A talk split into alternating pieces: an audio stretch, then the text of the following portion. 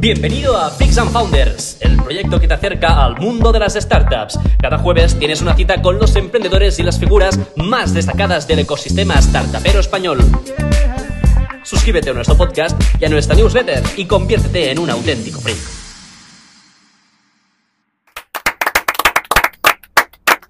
Buenas a todos freaks y bienvenidos un jueves más al podcast de Freaks and Founders. Hoy con nosotros tenemos a Francesc Navarro, Investment Lead en Factorial y INNIC, y Francesc, no sé si lo sabes, en Freaks and Founders la carta de presentación es hacer un pitch normalmente de tu startup, pero como en tu caso no, tiene, bueno, no trabajas en una startup, en tu caso estás en Factorial Index y puedes hacer un, un pitch rápido de por qué escoger a INNIC como fondo eh, de Venture Capital y cuando quieras empezamos. Vale, merci. ¿Qué tal? Bueno, gracias por invitarme, antes que nada.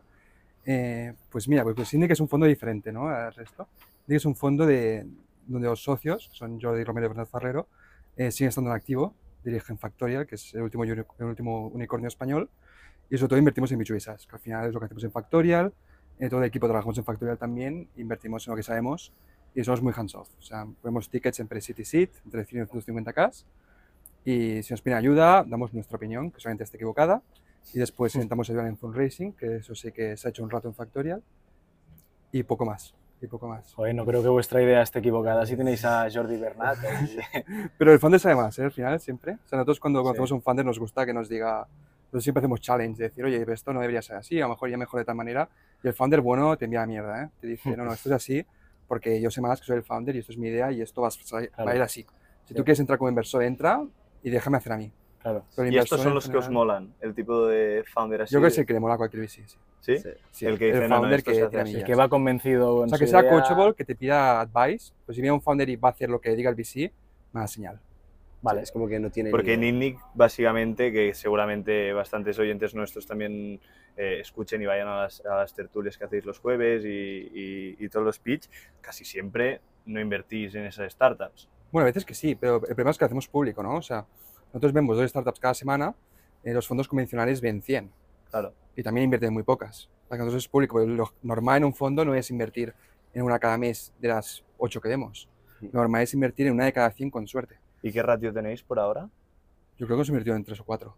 ¿3 o 4? Han venido han picheado a centenares. ¿Y todas las que habéis invertido han venido a pichar antes? No, no, no. Hay algunas que, que no vienen a pichear eh, pero es que depende del proceso que sigan, ¿no? Hay veces que es bien por un referral, que son procesos más competitivos y donde no puedes pedirle que venga a pichar y después entrar, entrar o que sea. Si os parece, si queréis empezamos un poco cronológicamente por tu background y luego ya entramos otra vez en, en Indic. Entonces, cuéntanos un poco sobre ti. ¿Estudiaste algo? ¿Dónde estudiaste? Bueno, yo vengo de un pueblo que se llama Vendrell, de Barcelona de Tarragona. ¿Vale? Entonces vengo, tengo la grandísima oportunidad ¿no? de venirme a Barcelona eh, cuatro años, todo pagado por mis padres, cosa que hay mucha gente que desaprovecha. Y entonces empiezo a de Derecho en la WIC, hago un año de A doble, en segundo ya dejo Derecho, eh, entro de alguna manera en IS a hacer investigación, ¿vale? Eh, ahí aprendo muchísimo, acabo yendo, a, acabo yendo a clases con los profesores, cojo muy muy buenos mentores y después me estoy un año y pico en el IS, de allí paso a un par de boutiques financieras en Barcelona, que es un ecosistema interesante también. ¿Qué es una boutique financiera? Pues una boutique financiera es un banco de inversión pero pequeño, con menos capacidad. Normalmente un banco de inversión pues no cogería operaciones de money de menos de 200 millones y una boutique financiera pues te puede hacer una de 20 o de 50. Vale. También tienen mucha menos estructura, ¿no? A lo mejor sois 4, 3 o 5 o 20 y también sigue siendo boutique. ¿Y esto entraste mientras estabas en espera, espera, espera, segundo de carrera? Eric, Eric va muy rápido siempre. ¿Cuántos años tienes? Y vamos paso por paso, porque es que si no, no, no, no, no, la gente no se va a catar. Este tío tiene 22 años. 22 de septiembre, pero sí. sí. Bueno, Nada, 22. 22. 2001. Eh, vamos con pausa, ¿Qué tío. Comes? Hostia, eh, me está diciendo que está en Factorial, en Inni, que está en una boutique de Mané, está en el IS. Vamos con calma, a ver. Vamos a poner vale, vale. la piedrita, tal. Vienes del Vendrell. Sí. O sea, yo empiezo, o sea, yo vengo de, de Vendrell, mis padres no habían ido a la universidad, mi mayor ilusión era empezar la universidad, era como para mí un sueño. ¿Sí? Llego a la universidad, me, me desilusionó mucho, porque me encuentro muy fácil, ¿no? Al final. Y entonces hago el primer año y yo en segundo año conozco un mentor que era profesor del IS y que a mí pues como que me abre un poco las puertas de decir, oye, te estás burlando en la uni porque no vienes al IS y conoces a los MBAs, que es gente interesante, vienes a algunas clases, tienes acceso a los apuntes que son muy interesantes. El IS es su escuela top de masters. Sí, y es top 5 del mundo de MBA. Hostia. Es una de las mejores escuelas del mundo y, y muy recomendada. O sea, realmente IS es la leche. Y entonces yo allí entro, empiezo a descubrir, empiezo a aprender a un ritmo mucho más acelerado, porque me rodeo de MBAs, dejo de ir con gente de la uni, sino empiezo a, yo salía de fiesta con los MBAs durante esos dos años, ¿no? Luego, luego veremos anecdotillas que, Sí, que me has no, contado alguna vez son, que, son- la leche. que son heavies. y aprendes mucho, no son solo amigos, además me cogieron como cariño porque yo era como el crío y me enseñaron un montón y al final es gente que tiene 5, 6, 7 años de experiencia y que viene de, de empresas muy top y que salen y entran en empresas muy top. Y va bien tener esos contactos, no solo por poder llamarles o lo que sea, sino también por todo lo que te enseñan. Y, Y, ahí aprendí mucho. y, y paralelamente, o sea, estás yendo a IES y también sigues yendo a la uni, Sí, bueno, ahí ya, ahí ya dejo de ir bastante a la uni. ¿vale? Eh, empiezo a ir a... O sea, empiezo o ir a clases que obligatoriamente me obligaban a ir, o si no iba a profesores les decía, mira, a ver, puedo venir aquí a hacer eh, contabilidad 3 o puedo ir a IES a hacer Entrepreneurial Finance. Como entenderás, no voy a venir a hacer contabilidad 3. Entonces, deja de que venga el examen, que te voy a aprobar sin ningún problema, y ya está. Y igualmente, igualmente así man- mantuve, mantuve una muy buena media, ¿eh? ¿Qué media? 8,7 o así. Hostias. Sin ir, sin ir a la uni, ¿eh? Sí, es que es- es- está muy sobrevalorada la uni. ¿eh? Va- vamos también que eh, vamos a abrir un poco el melón del debate de sociológico de ir a la uni, si hacer un máster. ¿Qué, qué, qué piensas? Yo creo que ha cambiado mucho, ¿no? O sea, la universidad no es lo que era, claramente, simplemente por la cantidad de gente que entra. Hay lo que, ese concepto, ¿no? Que a mí me gusta mucho de hiperinflación universitaria no. y que hay mucha gente en la universidad que, que no debería estar ahí, para empezar. Entonces, cuando tú dejas entrar tantísima gente y facilitas mucho el acceso, de hecho, es- a mí me encanta hacer esta comparación de coger las pruebas de selectividad de este año y cogerlas de hace 20 años. Son más chungas o- las de antes. o ya solo el contenido pero- que se, que se daba antes de ir a la universidad. Muchísimo más. O sea, tú coges ahora, estando, habiendo acabado ADE, Ujú. y miras la serie de mates de hace 20 años y no la sabes hacer. claro, entonces, ¿qué ha pasado? Que ha entrado gente menos cualificada a la universidad, ha entrado Vale. mucha más, el nivel ha bajado y sales de la uni sin estar preparado en un mundo que cambia muy rápidamente y que es imposible que una institución que funciona como la universidad, simplemente por, por cómo funciona la universidad intrínsecamente, esté al día de lo que pasa en la vida real. Claro. Depende de la carrera, ¿eh? Y yo, yo siempre lo digo. O sea, yo si alguien quiere estudiar ADE, le digo, la universidad no te va a servir de mucho. O a mí por lo menos no me ha servido y es mi opinión, que solamente estoy equivocado. Pero si alguien que hace medicina o quiere ser abogado, pues obviamente pasa por la carrera, ¿no? Nunca hablo de eso. Yo hablo de lo que yo he hecho, que es ADE. Y derecho tampoco hablo porque lo dejé al segundo año. Pero, pero sí, pero igualmente aún no tenemos en España, por lo menos, la, la conciencia de decir, ostras, a mí a lo mejor la uni no me ha servido de nada. Pero, joder, cuatro años en Barcelona, con una resi pagada, te cambia la vida, ¿eh? Claro. Y aún, en día aún no hay padres, ¿no? Mi hijo si me, diga, me dijera, oye, yo me quiero dedicar a los negocios, me quiero dedicar a startups, pero no quiero ir a la universidad. Y ay, no te preocupes, yo- tú trabaja, que yo te ayudaré a pagar una residencia en Barcelona. Hoy en día, para la mayoría de solamente nuestros padres, no es inconcebible pagar una residencia en Barcelona o ayudarte con un alquiler o un piso compartido si no vas a ir a la universidad. ¿Y qué, De qué vas a hacer? Sí, sí, sí, sí. sí. ¿Sabes? También porque aún seguimos que la mayoría de los universitarios, yo como- digo, ¿no? Son alcohólicos desempleados. No, totalmente. Entonces, Pero en- entonces me estás diciendo, tú tuviste la época alocada en primero, yo tuve seis meses hasta que llegó el COVID. seis meses de farra full, eh, farra full, llegaban los parciales, pillé un poco. Yo venía a sacar muy buenas notas siempre, pillé un poco, es decir, bajé a siete y medio, ocho. Y ahí dije, bueno, tengo que poner. Entonces me puse y tal. Y ya cuando llegó el COVID, a mí me, me dio muy fuerte el COVID y me encerré mucho en meditación a- y estudiaba todo el día, leía libros todo el día.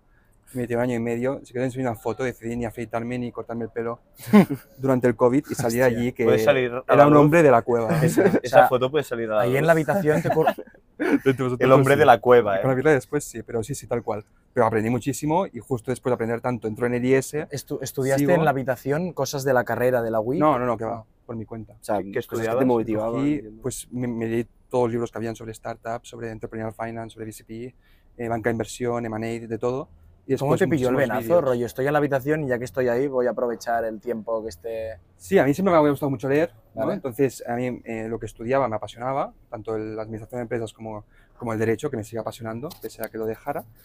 Pero sí, me dediqué a leer mucho más, tenía mucho más tiempo libre, o de la universidad al final tú podías conectarte a la clase de Zoom, apagar la cámara y no hacer nada, pues te, te las notas y, y esto es un, una- un ejercicio que si lo hacéis, a mí me pasaba, ¿no? Tú cuando vas a una hora de dos horas de la universidad, si te miras los apuntes antes de esa clase, en 15 minutos has adquirido ese conocimiento de dos horas. Claro. Entonces yo ahí eficiencié mucho el proceso de estudiar y, en, y a mí el COVID me fue muy bien.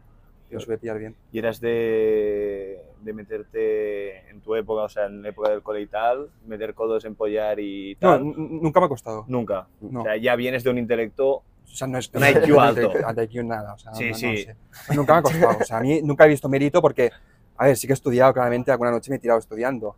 pero nunca ha sido para mí algo de lo que me sienta súper proud de sacar una matrícula o lo que sea. Ya, ya, no hay alguna que sí, hay alguna, yo que sé, hay alguna que me acuerdo de algún proceso muy, muy duro de la universidad, Sí. que de esa sí que estoy proud, pero en general de, de mi expediente académico es de lo que menos orgulloso estoy. Estoy mucho más orgulloso de trabajar y de... Claro, sí, de- sí, sí, esto sí, pero- que son challenging. El tema de, de, de, tío, de, de estar en segundo de la uni y, y- y meterte a estudiar M&A, eh, Finance, eh, todo esto de startups y tal. que yo creo que todo el mundo puede estudiar, ¿eh? No es una cosa sí, sí, sí, pero ¿de, de dónde se te despierta, tío? Claro, hay, hay, Pues- hay un momento en que tú dices, hostia, esto me interesa, quiero aprender mucho más de esto. Alguien te abre... Y, ya, Sí, y un sí, o sea, estudiante a mí- medio a es mí un que mentor, no- un mentor me coge y me dice, ¿tú qué quieres hacer cuando acabes la carrera? Y yo me acuerdo que yo ya había visto, eh, yo era muy fan del derecho, yo quería ser abogado de Estado cuando empecé la carrera. Hostia, Entonces, vaya sí, cambio. vaya cambio. Entonces yo viendo Suits, ¿no? Hay, una- hay un capítulo muy bueno, la serie, la habéis visto. Sí. La de abogados que ha hecho esta serie. todos eh. estos, sí. Pero claro, yo me quedé con, una- con un capítulo en concreto ver, cuando, ¿cuál? cuando se enfrentan a los banqueros de inversión. Vale, sí, sí. ¿sabes? Entonces los banqueros de inversión que vienen de Wharton y los abogados que vienen de la cara, Harvard sí. y le pintan la cara a los abogados. y dicen, vosotros hacéis el papeleo, nosotros hacemos el negocio. Yo dije, coño, eh, banco, banquero de inversión, que, que hago aquí memorizando leyes, que además me Sí, parecía súper sí. aburrido, ¿no? Pese a que tuve la suerte de que hice justo el año donde la mayoría del derecho era derecho natural, que son cosas que no cambian, ¿no? Filosofía del derecho, historia del derecho, que son unas asignaturas apasionantes. De, de verdad. Después estudias derecho fiscal, que cambia cada semana, no te sirve para nada, porque o eres abogado o no, no te estás actualizando. Y me quedé con ese capítulo dije, quiero ser banquero de inversión. Bueno, total, conozco a, a un mentor mío que lo fue durante dos, tres años, que la leche, y este tío había estado en private equity, en posiciones muy importantes y tal, y me dijo, ¿tú qué quieres hacer cuando, cuando acabes la carrera? Y dije, ah, banquero de inversión, y me dijo, ¿por qué? Dije, Porque "O lo vi en una serie. mucha Vi una pasta". serie era el puto amo. Exacto, haces mucha pasta. Pero, ¿cómo- el ¿y cómo amo, llegas a estos guay. mentores? Porque claro, Por el del ¿no? Vendrell, No, este no había conocido ni esto lo conozco en una conferencia que me invitó un profesor de la universidad.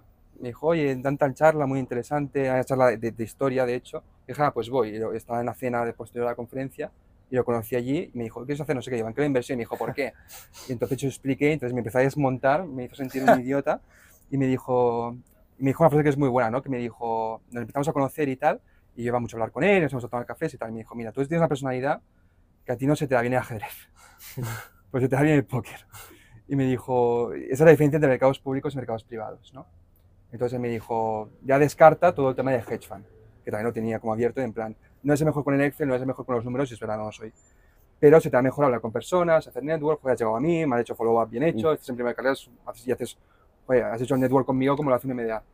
Y entonces me dijo, "Oye, dedícate a mercados privados. Y entonces empecé a investigar y... Yo lo entiendo como ya en primera carrera, que no eres bueno con, o sea, sí. y, y- y también que él, él te diga no eres bueno con los números en primera carrera, eh, pero el, el que sabrá, ¿no? También. Bueno, pero yo conocía mucho y al final tú, Vale, vale. cuando ves una persona por carácter lo ves, es una persona muy introvertida y dices, no, va a ser una rata de laboratorio de hedge fund, que, que son los putos amos, ¿eh? Sí, sí, sí. Y les va muy bien la vida y mucho y es una cuestión de personalidades, ni más Ya. ni menos.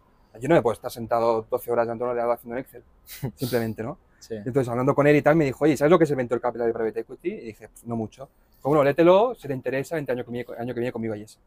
Y entonces, pues bueno, acabé entrando con él a Yes, ayudándole, haciendo un poco de su secretaria en todo, en lo que pudiera y aprendiendo de él boli libreta cada vez que abría la boca y muy agradecido. Joder. Hostia, muy bien, muy Y bien. de ahí, eh, para ir siguiendo un poco el hilo, pasas de la uni, estás más en Yese, este mentor te da muchos insights, se te Sí. abre un poco eh, la ventana de Venture Capital Private Equity y por lo que entiendo, empiezas ya a buscarte prácticas, porque seguro que ahí es un Sí, learning sí, by sí, doing, ponte a currar ya. Claro, entonces eh, yo no quería hacer el trabajo de verano que había tenido normalmente, entonces dije, Buah, voy a intentar trabajar este verano. Y era el verano de segundo o tercero, no, no, no me acuerdo, creo que de segundo. Y entonces cojo y, y siempre me tuve otro mentor, un mentor, no, un tío con el que me reuní un par de veces, que me enseñó a hacer networking en primera carrera. Entonces me dijo, no, no, es que tienes que tomarte cafés con cinco personas cada semana. ¿Cómo funciona esto? De cómo se, o sea, yo creo que es súper importante por todos los oyentes que tenemos, que es de gente joven como nosotros. Es importantísimo hacer un buen networking 100%. y, y- y- y- mantener esta relación y que no se te vea un poco que estás ahí, intentar coger la oportunidad al vuelo y, que... A ver, sí. O sea, muy, muy resumido, cuando alguien empieza la universidad debería empezar a hacer networking. O sea, nu- nunca, está, nunca es pronto para empezar a hacer networking, pero sí que es tarde.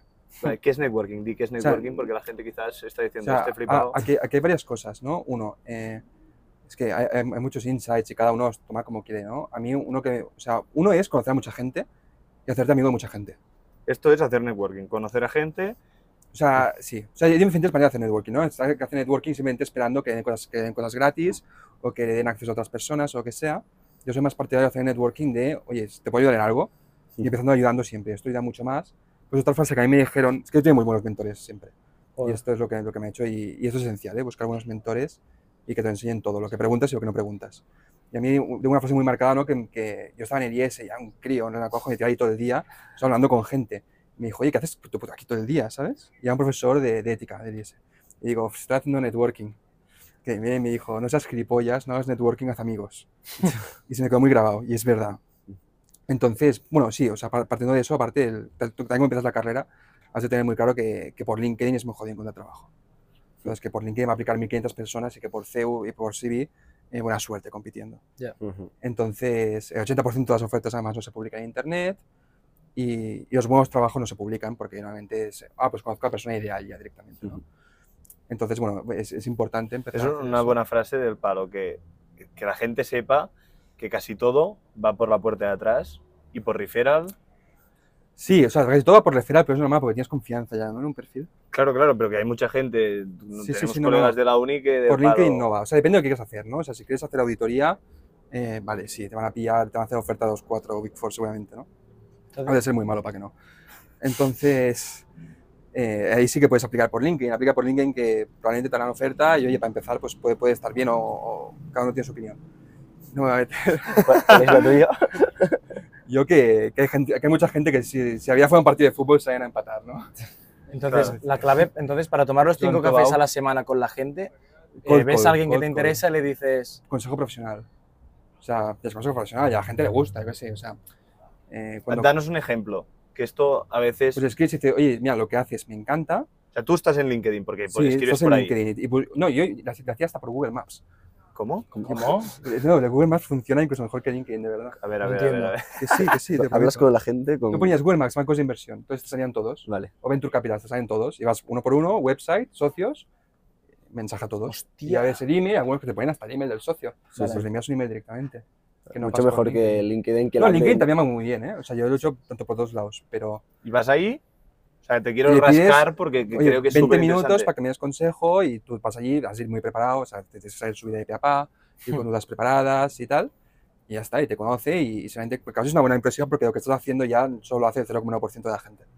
Entonces, alguien de los que conociste aquí fue quien te dio tus primeras prácticas en primero o segundo sí, de carrera. sí, por Google Maps, de hecho. Joder. Bueno, no fue, no fue, fueron prácticas dos meses y me, me ascendieron. Vale. Ahí. Hostia. O sea, fue un verano y después me quedé. Y me quedé un año. Dos meses y... Y ahí hacías M&A, eh, la boutique. Hacía más Equity Capital Markets, que en plan IPOs y tal, y sobre todo fundraising. ¿Por qué Cuenta, te- cuenta un poco que, que dónde era esto. Pues esto era con un tío que, que- que era como representante aquí de, un- de un de una banca de inversión grande en Francia que se llamaba All Invest, y aquí se llamaba Battenwood, bueno, cambié de nombre un par de veces, fue un sitio bastante, acabó siendo bastante show. Entonces yo entré ahí como, como intern, era un tío bastante complicado, pero, pero bueno, eh, lo conocí, eh, nos tomamos un café y acabamos comiendo juntos y al final de la comida ya estábamos en- hablando de salario y todo. Entonces estuve dos, dos meses ahí, estaba haciendo PowerPoints, en PowerPoint Monkey, me cansé mucho y dije, oye, aquí cómo, cómo se sube, ¿sabes? Y éramos cinco personas. Y me dijo, esto es una boutique, tío. O sea, aquí no, no hay jerarquía tan marcada. El que trae deals se lleva una finder's fee, subes y haces mucha pasta. Y, ostras, vale, pues me fui a hacer networking para traer deals. Acabé trayendo 3 4 deals buenos y subí muy rápido. Y ahí me hicieron Head of Execution, de Internet Head of Execution. Puede- Ya sí, sí, está. lo, lo estás pasando rapidísimo, pero para mí es una puta fumada. O sea, Ya. Que por una- lo estándar, ¿cuánto tiempo te traería hacer Es que, es, que es depende, o sea, es, es que es depende. y esos 3-4 deals, ¿puedes contar alguno cómo funcionó? ¿Cómo llegaste ¿Cuántos a...? millones moviste ahí? Ahí, pues es, que depende, desde familia de, oye, tú trabajaste haciendo branding para tal marca, no sé qué, me lo puedes presentar y, y a ver si necesita capital y no sé qué, hasta gente que conoces en una conferencia y dices, oye, estás buscando capital, no sé qué, te puedo ayudar y de diferentes maneras, ¿no? Y sí, no, pero ahí habían deals, yo creo que en total, entre los cuatro o cinco que traíamos, habían, para el despacho se llevaba millones. Si, hubiera- si- si el socio hubiera hecho bien y hubiera cerrado los deals, ahí se hubiera llevado 10, 20 millones de comisiones seguro. Y yo cuál- también, pero no, no se hicieron. 20 millones de comisiones. Sí, sí, sí. Joder. Para el despacho. ¿Cuál es el porcentaje de comisión de un deal Depende, se pero cierra? para un fundraising bajo, qué sé, 6 millones, 5 o 10 millones, a lo mejor sea un 6-7%, es una Vale. locura. Sí, sí, Cosa que, que a mí me parecía hasta poco ético, ¿eh? Pero, sí. 6-7% y se llevaba eh, la empresa, o sea, la boutique. Sí, sí, y, sí. el, y tú en ese caso, 50% de ese 6. desde 6. Sí, sí, o sea, Es una un pasta. pastizal. Sí, sí, sí, pero no se cerró ninguno porque al final no es tan fácil. Ya. O sea, hay que poner mucho curro y, no, y el network, o sea, el network va- a veces va relacionado con el fake it till you make it, ¿no? O sea, tú puedes conseguir que una persona confíe en ti, y entrar en un curro que no te corresponde para tu edad y todo el rollo. Pero que o ejecutas o veces estás en la calle, Sí, sí. ¿Sabes? Entonces, en este caso, ostras, yo tampoco podía hacer mucho porque en mi vida había hecho. Yo podía traer los deals y esperaba que la gente que estuviera por encima mío o que llevara más años los pudiera hacer. Ejecutara. Claro, claro. Pero no acaban pasando, es verdad que tampoco estuve mucho tiempo, estos deals llevan años. Pero, pero bueno, me acabé yendo. Entonces estuve allí, hice una ronda, eh, me cansé, yo estaba entre VC y estaba entre startups. Y dije, me voy a trabajar a VC, me voy a trabajar a startups. Entonces hice una ronda de entrevistas, hablé con muchos fondos de, de Barcelona, con muchas startups. Y ¿Y al qué final, te dio por startups y tal? O sea, viste que ya no te gustaba el mundo claro, yo estaba en la mesa, en la mesa medio y digo, tú, es que es una posición muy complicada de Vale. advisor. Para empezar, desde el punto de vista, los advisors, dices, ostras, si el founder no puede levantar capital él solo, ya es una red flag. Sí. Entonces, es una posición que y después que hace 6% de las comisiones cuando deberían ser para el founder para construir su proyecto y, hacer su ilusión y lo que sea, ¿no? Entonces, ya, ya es un punto hasta poco ético, para, para- en mi opinión. Vale. Entonces, otra cosa es ya con grandes deals de IPOs y tal, ahí obviamente necesitas advisors. Hmm. ¿vale? O sea, ahí sí que, si hay que levantar una serie D, una serie E, oye, pídate un Goldman Sachs que, Vale. que te va a ir bien. Y se queda mucha menos comisión, se queda un 2%. algo así. Entonces, ahora que lo pienso, hay un momento que tú estabas ahí haciendo microeconomía uno en la universidad y a la vez moviendo más millones Sí, que sí. todos tus profesores Sí, juntos, me lo sí, sí. invento. Sí, sí, Lo- dice, eh, sí, O sea, sí, sí. by far. O sea, yo trabajaba con Y me la pela. o sea, yo podía estar en la uni o estar trabajando con un tío que tenía tres Porsches. O sea, Hostia. Va- vamos a un poco al mundillo Entonces, este de la digo, farándula de millones. Que porque ¿Nos puedes contar algo así interesante? Mucho postu. Hay drogas, eh, farras. Sí, no, hombre, claro, claro, claro. claro. 100%, o sea, es depende de ¿Esto, esto, esto dónde? En el, en el mundo de del M&A. Bueno, de, los, de, de- de la, de la pasta, tío. De... Sí, o sea, he conocido gente con mucha pasta y al Vale. final hay, después hay gente que son billonarios y cuando he conocido a un billonario que el tío era el puto amo y es una persona súper currante, súper humilde. Claro, después lleva, lleva un Bentley que te cagas, ¿no? Pero es un tío súper humilde y, y muy buen tío. Después hay gente que gana 20 millones y van de que son los reyes del mambo y dices, sí, bueno, 20 millones hoy en día no te dan, ¿eh? Para vivir este estilo de vida. Hostia, ya. Entonces, es, es depende, pero sí, claro, o sea, tema de drogas y tal, pues eh, están, eh, las he visto, pues sí que estuve de trabajo en, tanto en Mónaco como en Saint-Tropez y es una puta locura. 20 millones no te dan, ¿eh? O sea, si tú quieres vivir entre Mónaco y Saint-Tropez, con el yate, cochazos y tal, no te dan, o sea, los números, hoy en día no te dan. Te daban hace 50 años, hoy en día. Eh, así que es una vida estan- eh, normal, estándar, un buen piso en Barcelona, un aticazo y tal, vale. Pero para llevar ese estilo de vida en Mónaco y tal, no. Joder. Me, me- me viene una duda. Eh, ¿Entras como intern? Nos gusta hablar de salario, si puedes hablarlo, entre baremos si quieres, si no.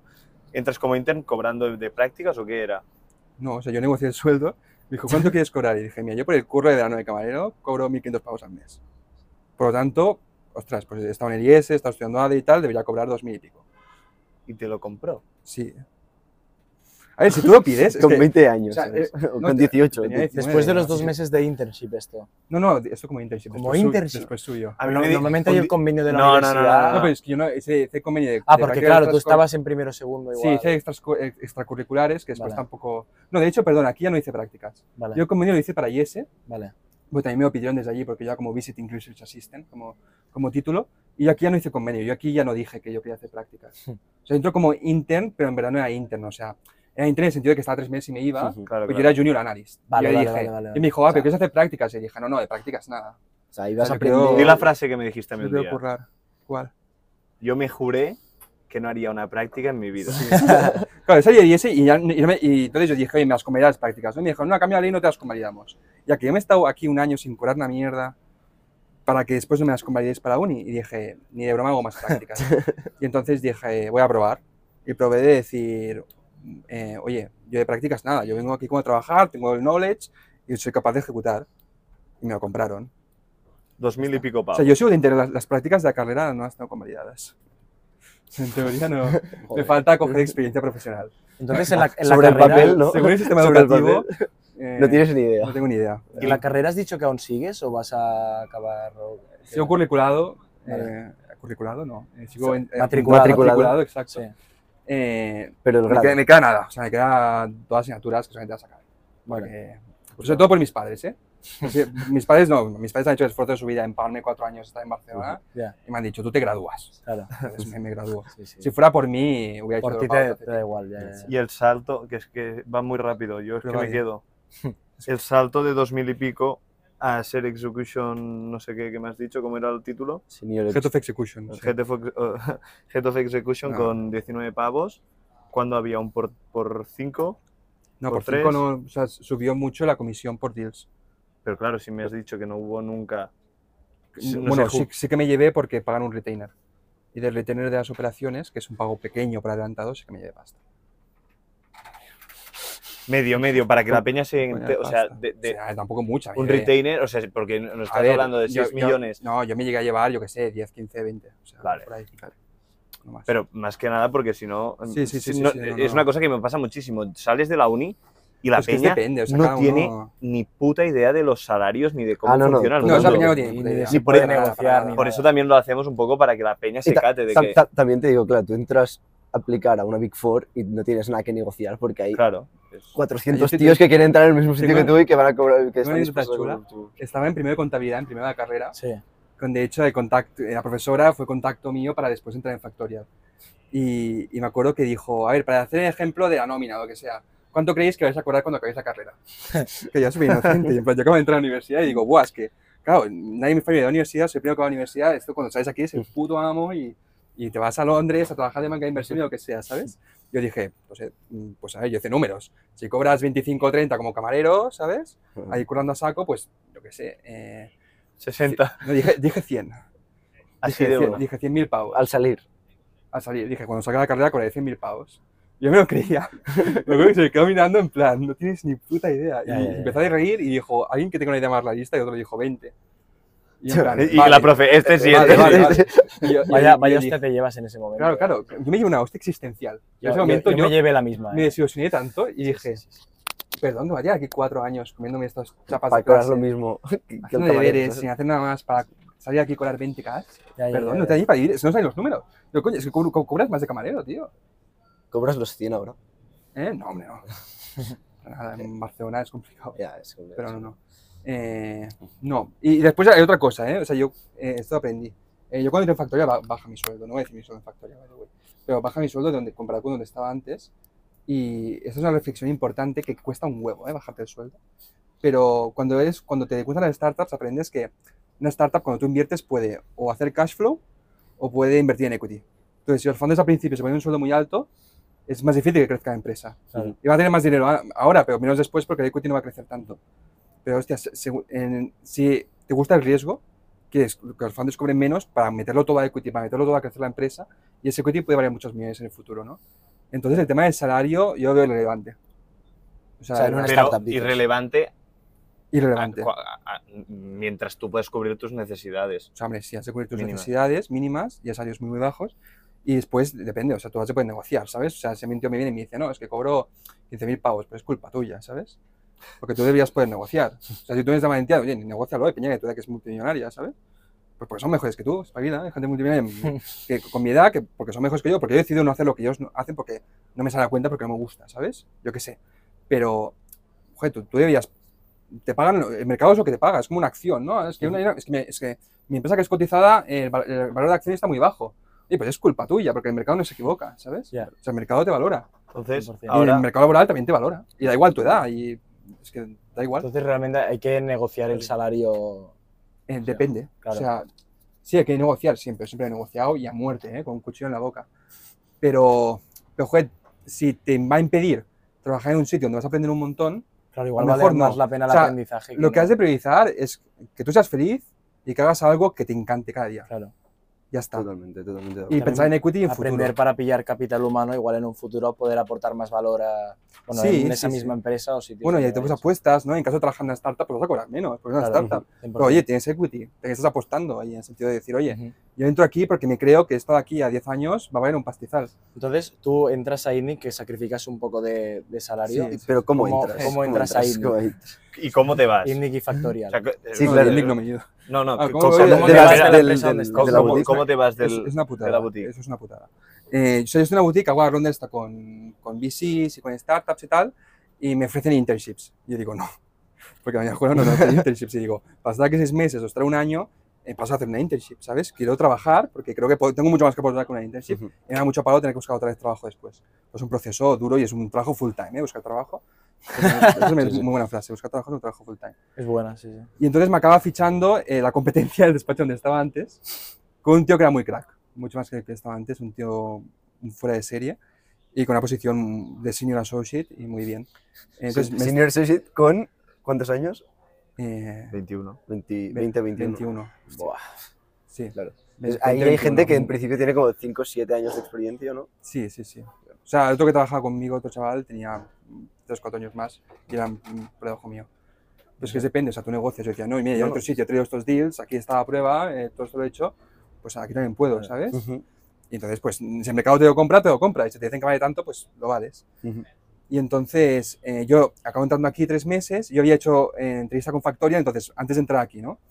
Eh, yo aplico por LinkedIn a posición esta de Investment Lead, mil y pico aplicantes, ¿sabes? Claro, Es que, ah, una posición súper jugosa, porque tienes Ya. para hacer, bueno, antes que nada, ¿no? Investment Lead en Factorial Indic, haces M&A en Factorial, aparte algún proyecto estratégico en particular, M&A en Factorial quiere decir, rollo, comprar alguna empresa de, de tecnológico de recursos humanos. esperemos que más que alguna, pero sí, comprar varias. Vale. se ha publicado en la vanguardia que estábamos eh, analizando la adquisición de tres. Ujú. para este año.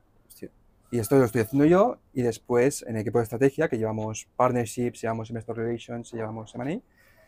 Y después en Indic, pues llevaré el deal flow. Y aparte también llevo el tema de media, también un poco allí. Y muy guay. Y entonces, bueno, yo aplico por... Aplico, pico aplicantes. y digo, "Es que ni de broma, ¿sabes? Jordi, un café. No, no, no, fíjate, tampoco hay veces que, que fíjate, operar he hecho porque podría ir ahí un jueves a Indic y ya está, ¿sabes? Pero o sea, yo vi que estaba contratando, se llamaba Marcel Keral, que es mi manager ahora, y dije, joder, tengo que llegar, ¿sabes? Entonces, en vez de hacer cold call por LinkedIn, siempre esto en los VCs pasa igual, ¿no? Mejor que aplicar frío a un VC o enviar un email a. Sí. indica.info.net, eh, es mejor que alguien que es amigo mío te introduzca a mí y te diga, oye, mira este sí, sí, proyecto, ¿sabes? totalmente. Entonces, con la misma filosofía, yo contacté a una profesora mía que había estado en Factorial, la contacté en Ah, octubre, que era cuando yo estaba buscando trabajo justamente, y Factorial acababa de levantar la famosa ronda de 120 millones de dólares en Ujú. Atómico. ¿Vale? En el peor momento, un fundraising que, claro, yo leí la noticia y dije, uno, ya era muy fan de Indic, y dos, estos tíos son la leche. O sea, ¿cómo han hecho esto ahora, sabes? Entonces yo hablé con esta, con, bueno, que se llama Nuria, ¿no? Es la Head of Corporate Finance, y digo, oye, Nuria, podemos tomar un café, no sé qué, me encantaría ir a las oficinas, que me cuentes cómo lo has hecho, no sé qué, porque estaba impresionado y quería genuinamente aprender de, joder, cómo había hecho. Pues la historia era súper chula, me Sí. invita a las oficinas, voy a las oficinas, entonces ya, invitaba a la conversación y tal, ya, oye, ¿sabes que he aplicado esta posición de investment lead, no sé qué? Ah, pensaba que te iba muy bien donde estabas, y yo, sí, pero realmente quiero estar en startup y VC, creo que, que, Sí. que cuadra, porque aún no estoy decidido entre startup o VC. Ya perfecta para mí. Entonces digo, "Eh, ¿me puedo introducir a Marcel Keral? No sé qué. Así, sí, mira, en Slack. Marcel contesta, sí, en media hora estoy. Y me entrevisto allí mismo. Claro, no es lo mismo eh, tener que llamar a alguien por LinkedIn Sí, y tal, sí. que alguien se presenta y dice, no, no, mira, para A ver, entonces, tu profesor escribió por Slack a Jordi claro, estamos en o la a, oficina, de- no, a Marcel, a Marcel, que vale. es mi manager, que es el Chief of Staff. vale. Y GT. Y en media hora te entrevistó... Sí, dijo, media hora, pásate y te entrevisto. Esto es suerte. Hombre, suerte, ¿no? Suerte y a, a Sí, moverte coño, bien. o sea, Marcel y quizás plantarte estaba en, en Sí, Kuala no, pero igual bueno, hubiera pero- entrevistado al Pero para empezar, te, te, te has de plantar allí. Sí, ¿sabes? no, no, no, no. Digo, eh, el punto de la respuesta en Sí, 30 no, no, minutos esto- estoy, esto, es suerte. Esto es suerte. Lo otro son cojones. No, Sí, pero de tus cojones. que a lo mejor podía ser al cabo de un día o dos. ¿sabes? Sí, sí. Sí, pero qui- quizás, que es lo que ha pasado, a mí a veces me ha pasado, sí, sí, en un día o dos, y ese día o dos, hostia, me va mal hoy, me va Ujú. eh, y, te- y ha pasado dos meses, la posición está cerrada, Ya. y tú con una cara tonto. Sí, sí, es luego, yo tengo cafés de Network que gente me ha cansado 10 veces. Igualmente va a estar ahí porque es gente que, que tiene algo que enseñarte, entonces. Entonces te, te entrevistan y... Y me dice que no, porque tengo un perfil más senior y yo, no, no, normal. Sí. Porque la peña que está aplicando, ¿cuántos años tenía? Eh, bueno, eh, bastante más. ¿30, 40? Eh, Gente ya- 30, no sé, había de todo, imagino. Pero tampoco quién he entrevistado antes, alguno que me lo ha dicho, pero tampoco de esto. Pero perfiles mucho más senior. Sí. sí, Te dicen que no y qué, y qué haces. Eh, Y es pues una- entonces sí, me, me- me dicen que sí en Interven, que es donde estuve después, y me voy Vale. para allá, que estaba de Ah, vale. rey, con un muy buen Vale. sueldo. Eh, es verdad que para mí era un ritmo de trabajo aburrido y un poco lento, pero estaba muy bien, trabajando para un tío que admiro mucho, que, bueno, Pedro Nueno, que es jugador en Barcelona, es, eh, es un tío fuera de serie, Ujú. Y ahí estaba pues, pues bien, ¿sabes? Igualmente dije, oye, no pasa nada, me quedo aquí un tiempo más, voy subiendo, voy haciendo network, y ya llegará el día en que pueda entrar en VC o en startup, ¿sabes? La posición era buena, estabas cómodo. Sí, estaba bien, me va bien con mi compañero, pues ningún problema. Pues acabo de tres meses, eh, justo quería volver a buscar trabajo porque estaba un poco quemado, de que era muy lento y digo, bueno, esta que tres meses eh, soy muy impaciente, voy a volver a intentar. Y voy a hablar con VCs. Ya había visto un par de ofertas que se habían publicado y tal, pues vuelvo de esto. Y entonces justo me llama Marcel y dice, oye, que a lo mejor sí, no sé qué. Y entonces digo, ostras. eh, de, coña. Entonces digo, vale, vale. ¿Sabéis eh, si habían cogido a alguien y no les había gustado? No, o aún no habían cogido a nadie. No, Ni idea. o sea, Vale. eh, si os supiera tampoco diría, pero, pero no.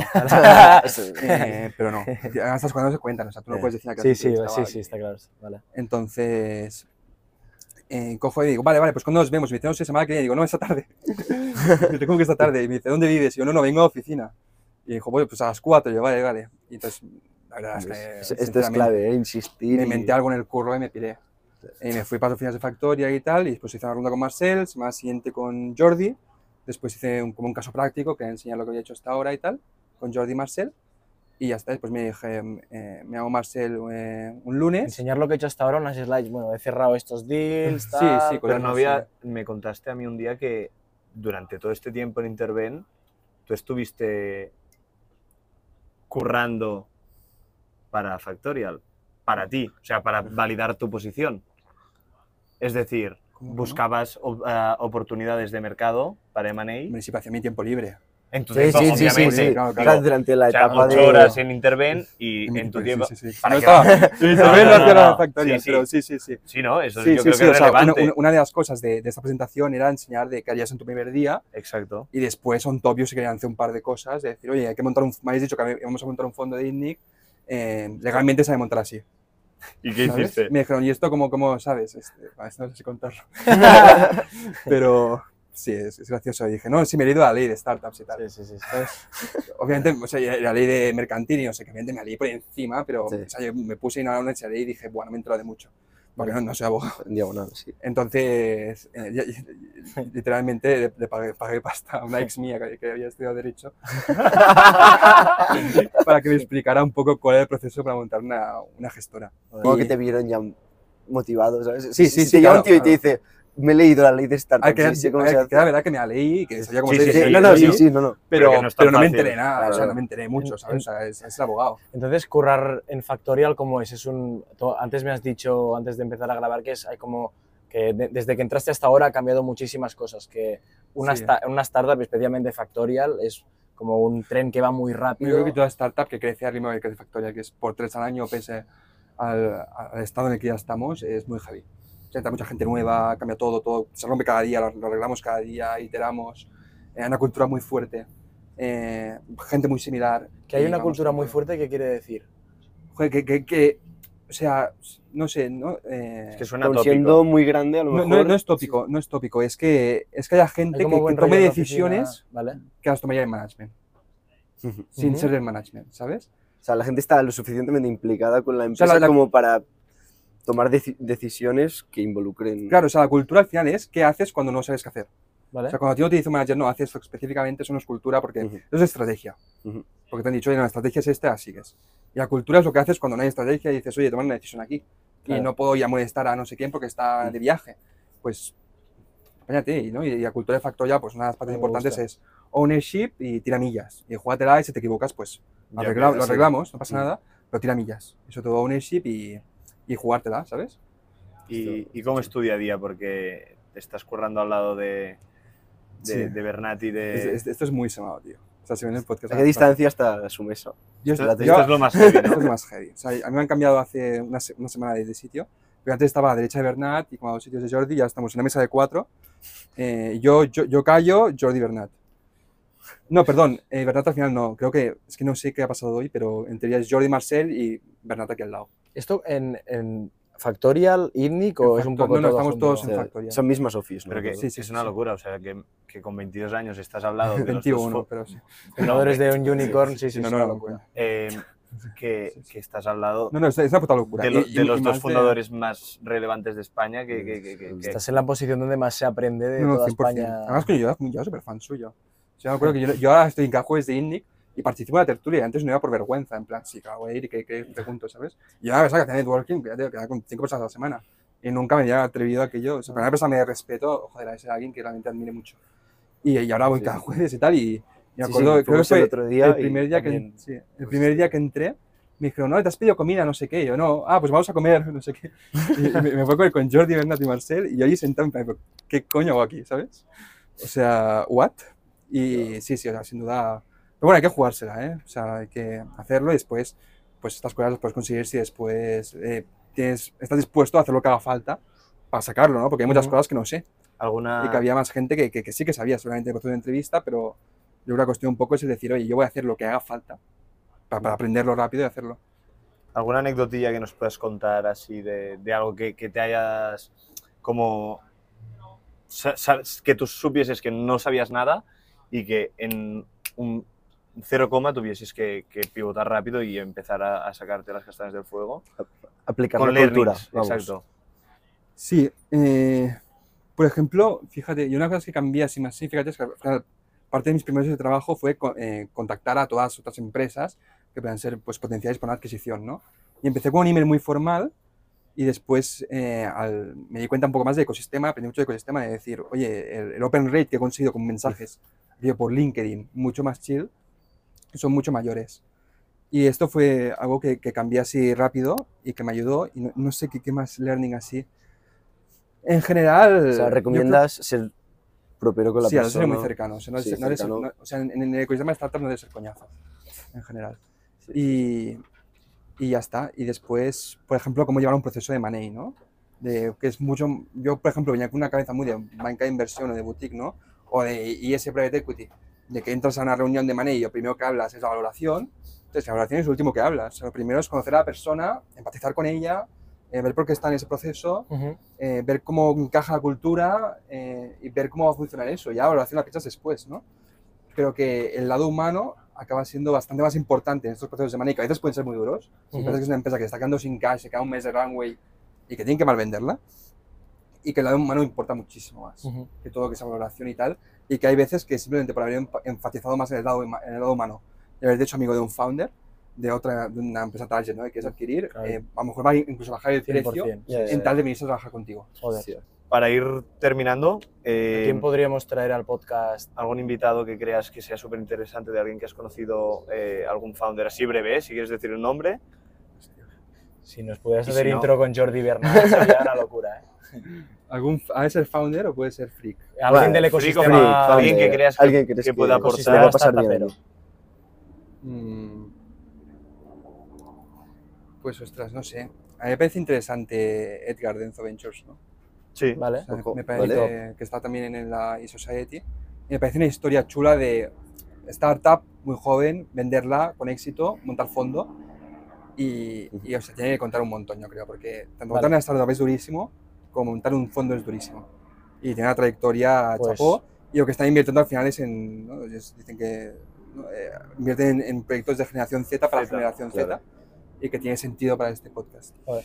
Vale, Pues- pues, pues- tiene sentido. Linda. A ver si lo podemos traer y pues nada, muchas gracias un jueves más por escucharnos y gracias Francés por acompañarnos este jueves y nada, eh, nos vemos la semana que viene en el podcast Adiós. de Freaks and Founders. Freaks and Founders. Suscríbete y conviértete en un auténtico freak.